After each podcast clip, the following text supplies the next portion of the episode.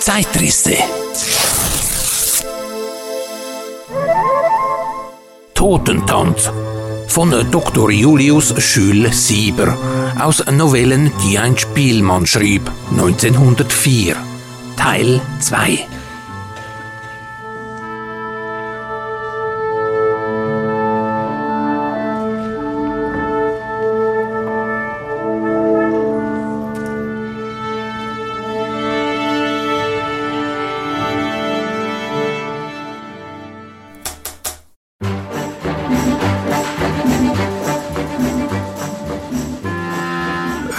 Sohn das junge, ernste Profil mit der rührenden, unbeholfenen Jünglingsnaivität auf sie gerichtet hielt, als söge er im Anschauen wunderbares Glück ein. Dieser tiefe Ernst des Glücks in seinen weichen Zügen. Es beklemmte ihn. Eine Symphonie rätselhafter, gemischter Gefühle glitt über seine Seele wie Egon lächelnd bald auf seinen Freund, bald auf seine Cousine schaute, mit diesem Blicke, der zu sagen schien. Wir werden uns vielleicht noch näher kommen. Du wirst noch verwandt zu mir werden, Ferdinand. Wie herrlich ist dies. Er fühlte es in sich aufsteigen. Etwas Schweres, Stechendes. Durch die Adern schlich es bis ans Herz hinan. Er eilte zu Frau Cornelia hinauf. Ferdinand soll fort an eine andere Universität. Sie stutzte, schaute ihn erstaunt an. Er soll robuster, männlicher werden an einer fremden Universität. Hier verweichlicht er, lauter fantastische Sachen hat er im Kopf. Sein Schlafzimmer sieht aus wie das Boudoir einer Dame. Eine Kopie von Tintoretto, Parfum von Bernin ist drinnen und ein Maupassant liegt auf dem Tische. Wo dachte ich an sowas, wie ich jung war? Und diese Freundschaft mit Egon und Ern, er verbesserte sich, Frau von Ostheim und noch diese Musiziererei. Ich glaube, er hatte sich in den Kopf gesetzt, Musiker zu werden. Noch nie ist so etwas in unserer Familie da gewesen zum Tollwerden ist. Ein Unsinn wär's, wenn er Musik treiben wollte. Das allerletzte wär's, wie früher, wo einer sich vom Galgen retten konnte, wenn er eine alte Vettel heiratete, die bei der Richtstätte stand. Schön ist sie als Dilettant. Da kann er sich Konnexionen verschaffen und rasch Karriere machen. Aber so, ich dulde es einfach nicht. Die Künstler, das sind nervöse, überspannte Menschen, die mit ihrem größten Wahnsinn und ihren langen Haaren herumlaufen, bei Kellnerinnen und schlechten Dirnen Stimmung suchen. Freilich, du verteidigst so etwas. Jurist soll er werden und die Schöngeisterei nebenbei haben, wie ich es gemacht habe. Ich bin jetzt Geheimrat und habe doch nebenbei viel für die Künste über, sogar für die impressionistische Malerei.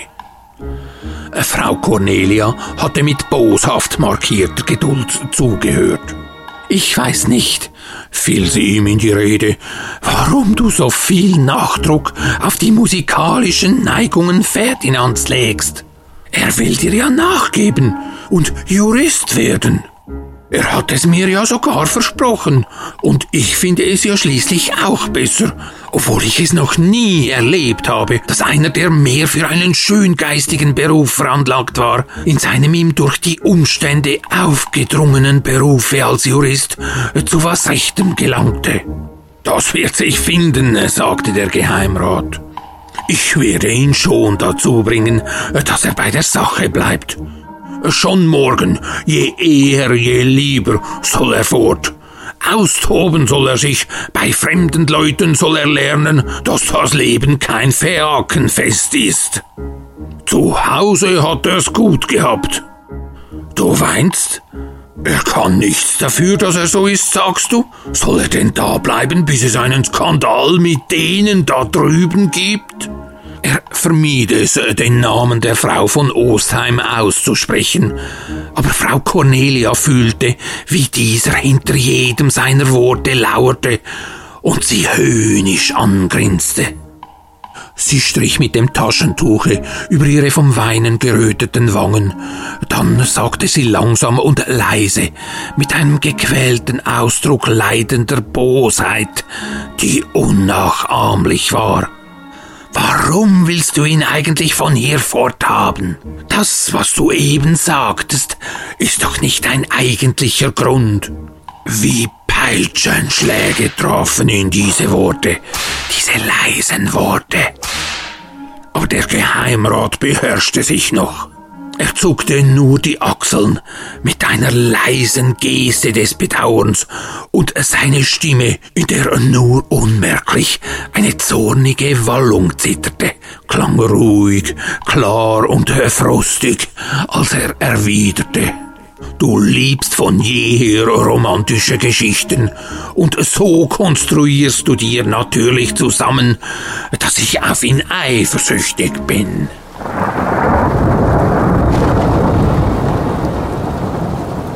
Es war heraus, dieses Wort, das jetzt, wie er es vor ihr aussprach, einen so eigentümlichen, bösen, fast unheimlichen Klang hatte. Es sollte jetzt zur Sprache kommen, dieses Verhältnis, das wie ihm dünkte, vielleicht noch nie erhört worden war. Dass der Vater auf den Sohn eifersüchtig war, wegen einer Einmal in einem Romane von Dode hatte er so etwas gelesen, und da war es ihm eigentlich gar nicht auffallend vorgekommen. Jetzt aber, wie er das hässliche Wort ausgesprochen hatte und die Sünde, die bisher Gedanke geblieben war, in dem Worte, in seiner zornigen Geste gleichsam Gestalt annahm. Jetzt, wie er in das totenbleiche Gesicht seiner Gemahlin sah, reute es ihn.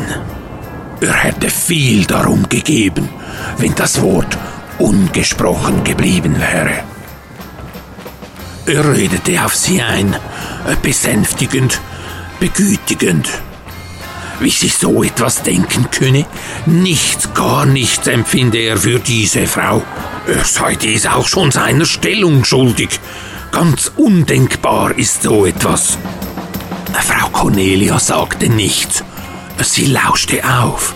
In der Villa drüben sang Frau Erna das Lied von dem Asra.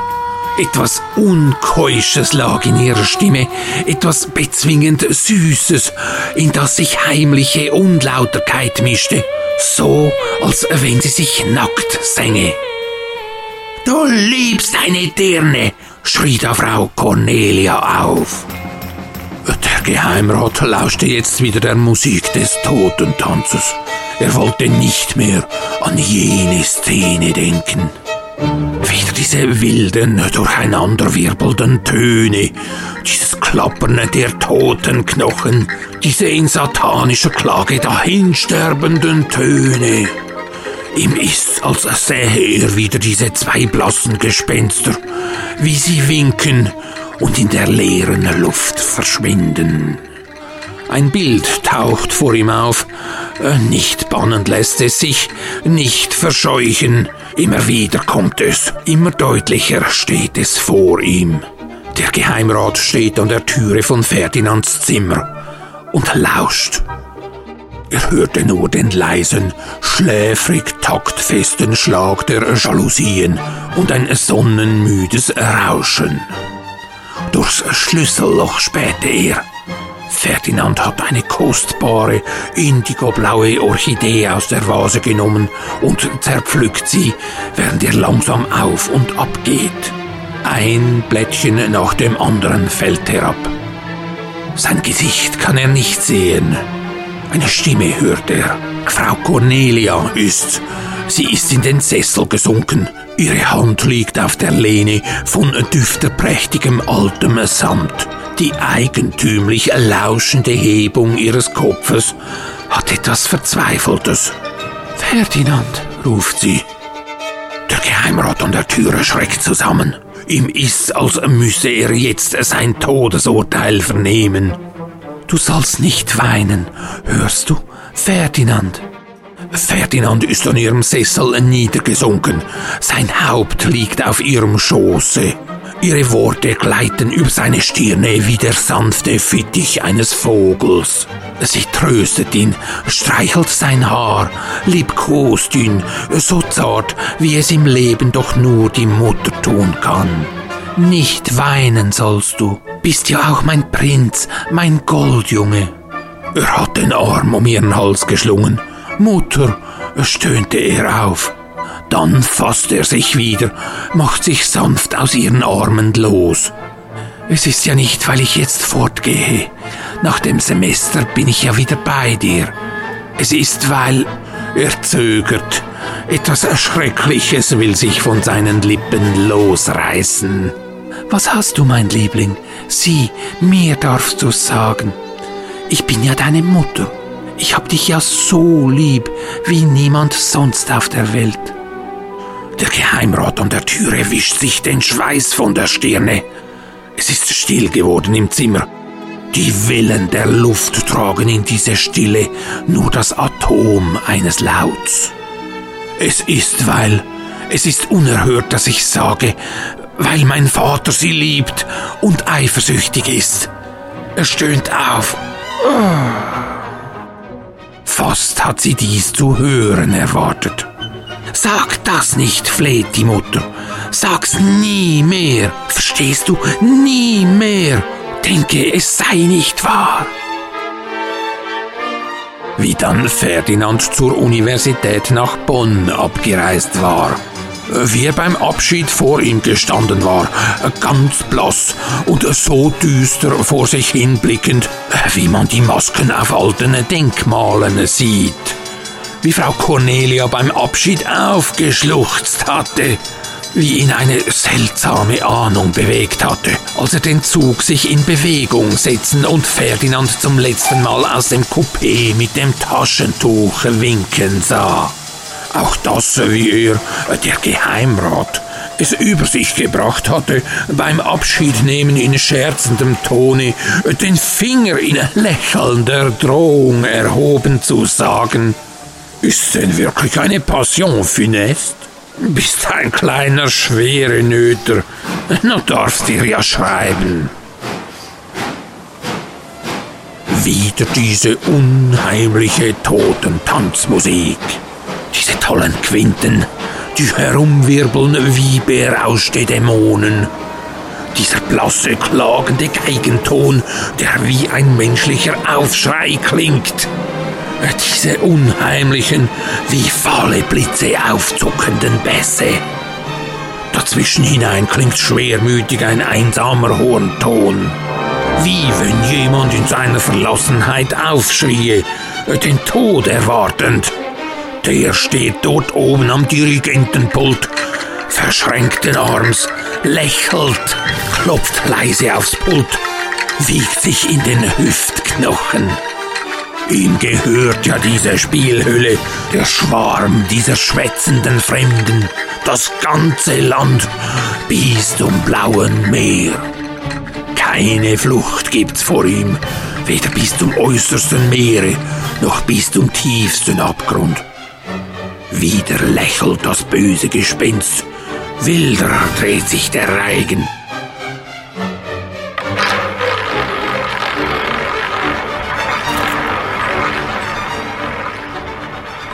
Ferdinand hatte von Bonn wenig geschrieben, an Erna nur zweimal. Kam dies daher, weil er sich in den Strudel des akademischen Lebens stürzte? Der Geheimrat erkundigte sich bei einem Studienfreunde in Bonn, in dessen Hause Ferdinand ab und zu verkehrte. Ferdinand sei ernst, nur zu ernst für sein Alter, schrieb dieser.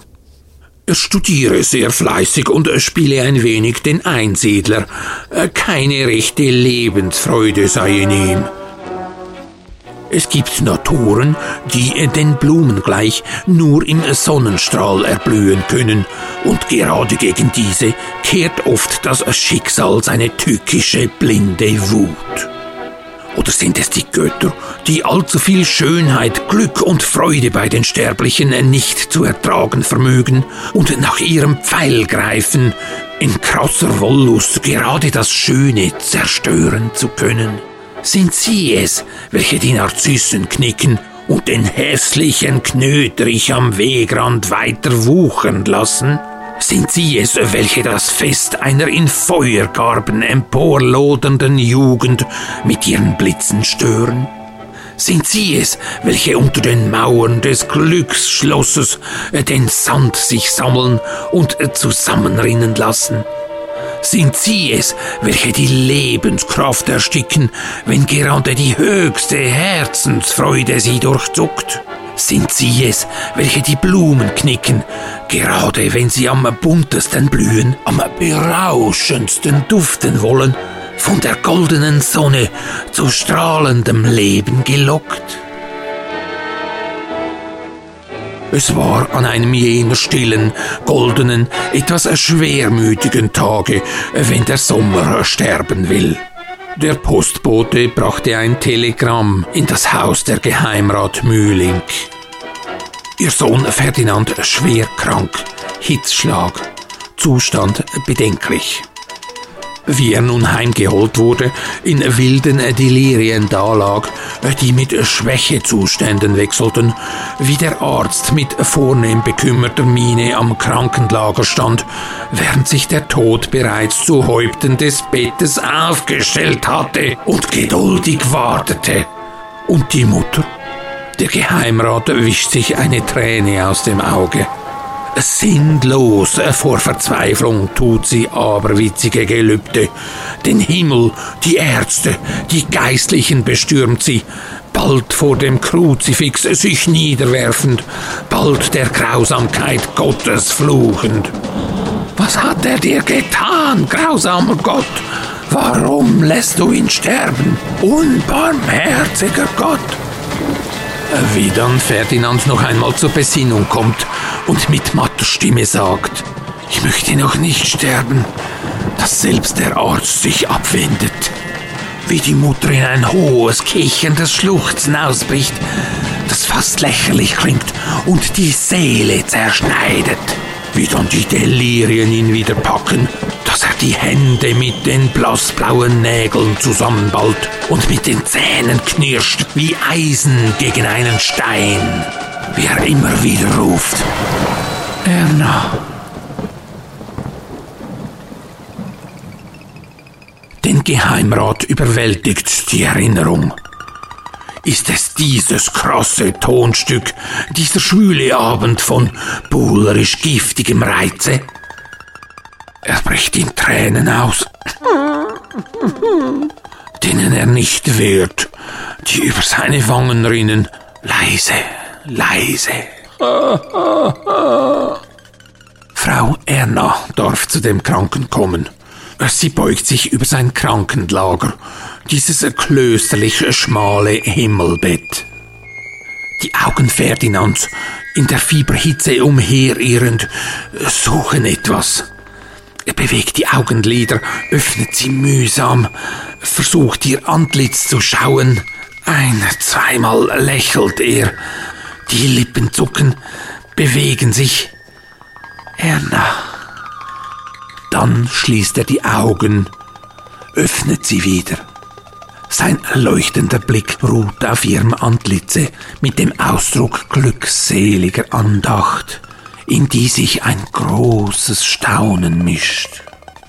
Er tastet nach ihrer Hand, um sie an seine Lippen zu ziehen, aber er kann diese kleine Hand nicht mehr heben.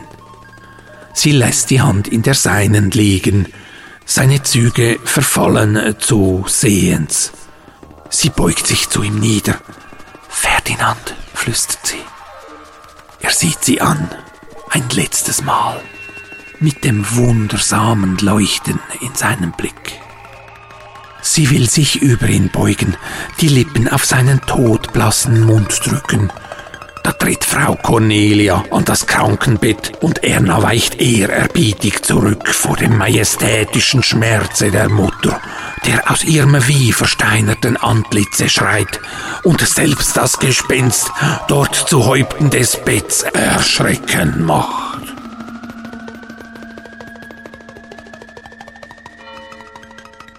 Wie bei einer großen Katastrophe in alten Zeiten, wo die Menschen entsetzt und angstbebend in die Kirchen eilten, sich bekreuzten und zitternd stammelten, Vergib mir meine Sünden, o Herr, wenn diese es waren, die dein Strafgericht herabgezogen.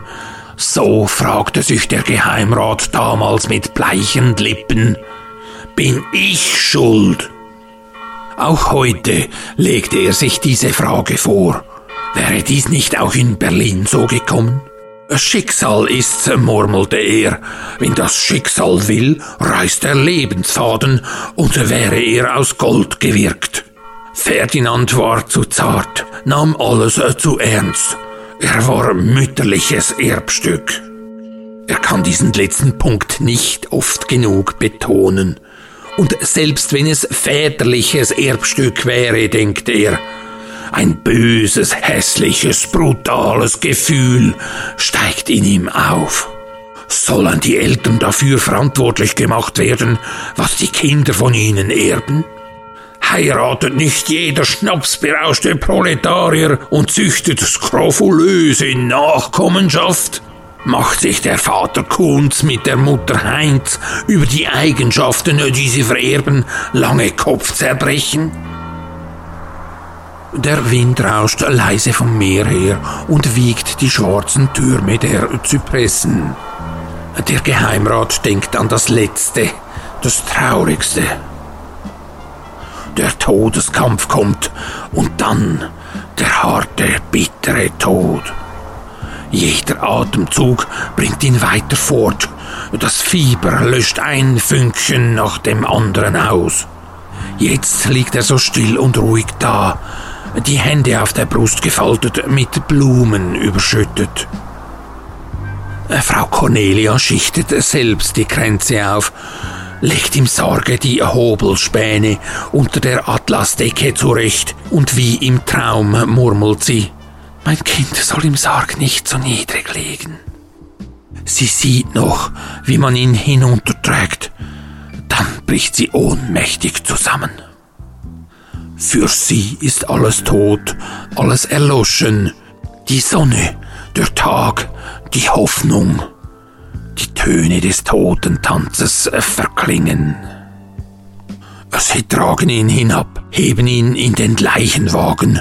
Dann die letzte schaurige Poesie des Todes, die verlarvten Klappergäule, die brennenden Kerzen, die Geistlichen im Ornat, die feierlich dahinschreitenden Leidtragenden, die Töne des Chopinschen Trauermarsches, so traurig und gnadenlos, überirdisch an Schmerz und Schönheit und an der Gruft der Grabgesang von Nese, wie sie so sanft ruhen zuckend von tragischem Schmerz und bebend in einem letzten stillen Aufbäumen, weit, weit hinwegziehend über die Erde mit ihrer qualmenden Pest. Frau von Ostheim hat den schönsten Kranz gespendet, aus Narzissen und Orchideen. Der Geheimrat hat sie beim Leichenbegräbnis gesehen und da hat etwas wie Ingrim gegen sie in ihm aufsteigen wollen. An jene Feen hat er denken müssen, welche die Jünglinge in ihren Palästen zu Tode küssen und dann mit bitteren Tränen beweinen, bis sie zu Schatten werden. Halb verzweifelt vor Schmerz hat Erna sich über das Grab gebeugt die letzte Scholle hinabzuwerfen, lange noch wie alle Leidtragenden fort waren, hat sie am Grabe gekniet. Öfter kommt sie jetzt zu Geheimrat. Frau Cornelia hat ihr verziehen, wegen der großen Liebe, die sie hatte für ihren Sohn. So gleichgültig ist sie jetzt geworden gegen alles so wenig vermögen jetzt Dinge sie aufzuregen, die früher sie leidenschaftlich bewegt hatten. Sie sitzt in dem Zimmer, das Ferdinand bewohnt hat, und weint stille, große Tränen vor sich hin. Zum Fenster blüht ein Fliederbusch herein, und sie hat, wie Ferdinand es tat, den Divan ganz dicht unter die blühenden Dolden gerückt. Wenn der Wind die kleinen blassen Blüten auf sie niederweht, dass es sie wie Flocken überrieselt, dann schauert sie zusammen wie wenn es ihr geisterhafte Grüße von ihm ins Ohr lispelte. Sie will nichts anderes sehen als das, was sie an ihren Sohn erinnert. Sie will nichts anderes hören, als was auf ihn Bezug hat. Alle Erinnerungen an ihn sucht sie zusammen. Ihr Herz ist wie ein stiller Altar, auf dem sie die Weihekerzen der Erinnerung anzündet. Sie breitet die Gegenstände, die ihm am liebsten waren, vor sich aus und betrachtet sie wie kostbare Reliquien. Sie fühlt, wie ein Stück Seele von Ferdinand an ihnen haftet an diesem Schülerhefte, an diesem Couleurband, das ihn schmückte, als das Gaudeamus Igitur und Dulce cum Sodalibus anstimmte, an diesem Album, das ihm Egon schenkte, an diesem verwelkten Jasminzweige, den er von Wien mitbrachte. Ihre Hand gleitet darüber hin, tastend, kosend, sie fühlt sich ihm körperlich nahe. Seine Stimme glaubt sie zu hören, vom Jenseits her oder aus der großen, tiefen Stille des Reiches des Nichts. Sie will ihn wiedersehen. Sie hofft es und glaubt daran. Fanatisch wie eine Chiliastin, welche die Sterne des tausendjährigen Reichs am Himmel heraufziehen sieht. Nichts anderes kümmert sie mehr. Sie sieht, dass Frau Erna fast täglich herüberkommt. Sie weiß, dass sie ihrem Gemahle einen Ring geschenkt hat, der unter einem Aquamarin das Bild ihres Vaters enthält, und dass der Geheimrat sich mit einem Armband von Cabochon-Steinen revanchiert hat. Es kümmert sie nicht. Sie achtet nicht darauf. Nur in dem Toten lebt sie. Das andere liegt ihr so ferne, so ferne. Eines Tages findet man sie auf dem Divan in Ferdinands Zimmer, tot. Ein starres Lächeln noch auf den Lippen, von weißen Fliederblüten überrieselt.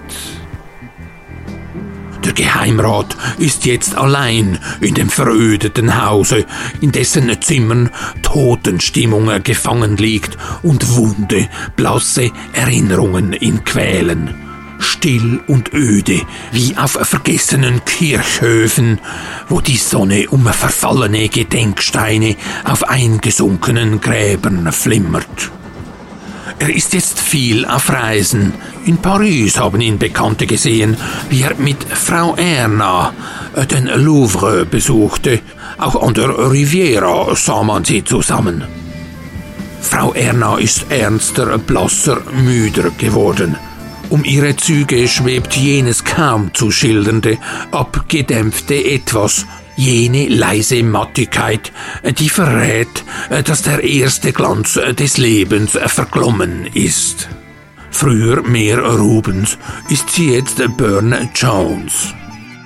Die lilienschlanken Finger einer Präraphaelitin bewundert der Geheimrat an ihr, die Morbidesa, diese Bewegungen von unbeschreiblich nachlässiger Anmut, die sanfte Melancholie in den Augen, über welche die lang bewimperten Lider rasch auf und niederschlagen, wie die zarten Flügel eines Schmetterlings.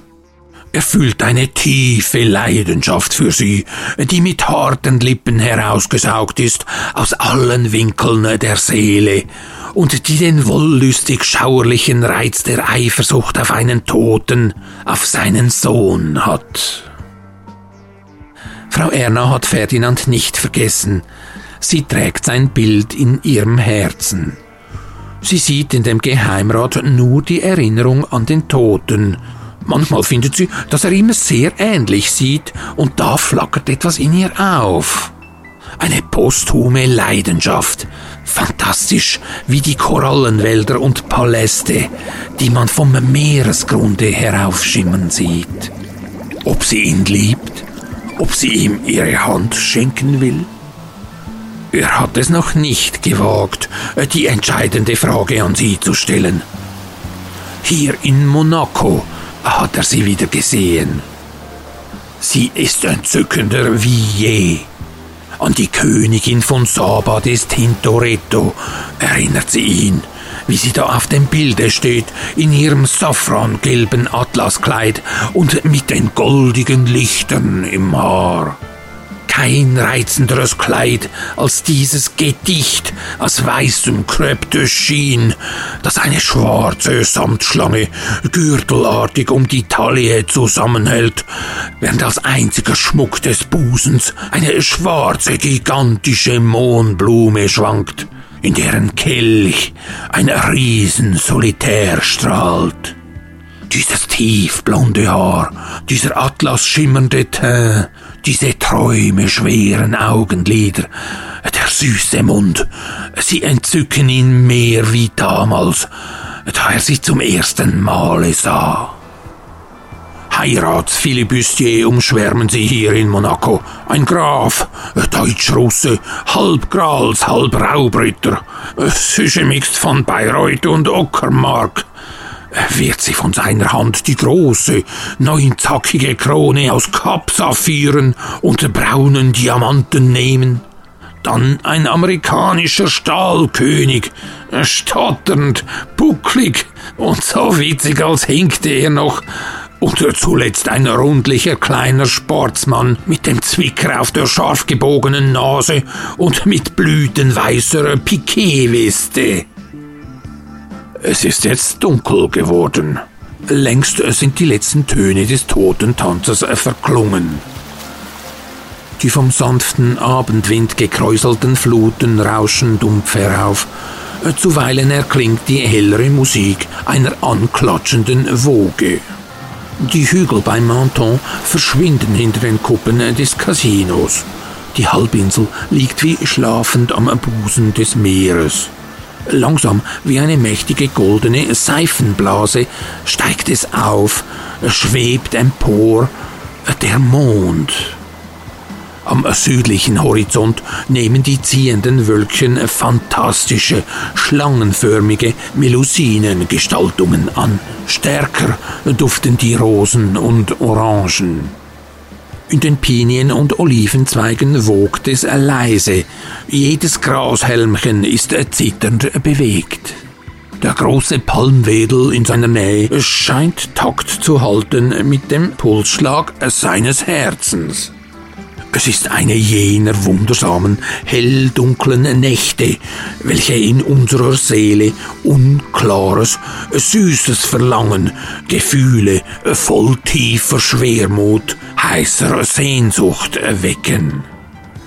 Der Geheimrat nimmt aus seinem Etui ein nach Peau d'Espagne duftendes Kärtchen von mattlila Papier. Er überliest die ersten Worte. Cher Monsieur. Erna hat seine Werbung angenommen. Er führt es an die Lippen, küsst es. Die Unruhe des leise pochenden Glücks ist in ihm. Und eine Beklommenheit, als müsse es jeden Augenblick wieder zerrinnen. Die Schatten noch, die tauchen auf, verstummen, gehen vorüber, sind fort nur noch ein leises, ersterbendes Tönen in der Luft. Hier in Monaco gibt es keine grauen Schatten. Hier treibt es den Toten weg. Keine grauen Töne, nichts Nebelhaftes, Verschwommenes hier. Alles rouge et noir. Gewinn und Verlust, Leben oder Tod, Glückseligkeit oder Verzweiflung, Sonne oder Schatten, Fels oder Meer, keine Mitteltöne, keine verschleiernden Nebel. Diese Töne jetzt, aufjauchzend, wonnesam bebend, sich in Reigen verschlingend, Cyril Kistlers Lieberosen, der wonnigste, wundersamste aller Walzer. Erna hat ihn sich für die Hochzeit ausbedungen. Auch er verklingt.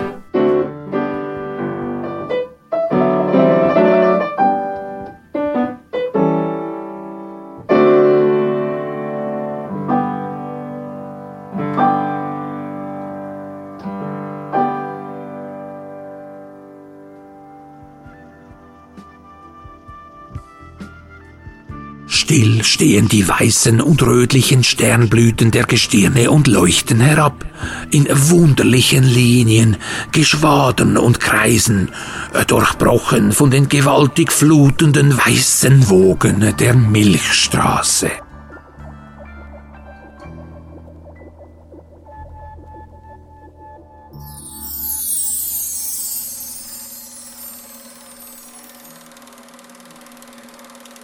Die End wird in alten Streifen an diesem Punkt jeweils eingeblendet. Der Totentanz ist ausgetanzt. Beinahe. In der nächsten Zeitrisse-Episode folgt dann noch eine Zugabe. Ein zeitgenössisches Porträt von Dr. Julius Schül-Sieber aus dem Jahr 1908 und eine Buchkritik von 1904. Stimme, Produktion, Regie und Schnitt Don Quelle. El Chefe bei Tonquelle Hofer. Den einzigartigen Zeitrisse-Podcast gibt es auf allen gängigen Podcast-Portalen. Kostenlos. Zuwendungen dürfen gerne in den Spendenhut auf www.zeitrisse.ch geworfen werden. Merci beaucoup. Der Pausen-Dampfkaffee am Ende von Teil 1 wurde von Kaffee Raffi gesponsert. Die aktuellen Einsatzorte des Dampfkaffee-Wägelchens sind ersichtlich auf www.kaffee-raffi.ch. Kaffee mit Doppel-F und Raffi mit PH.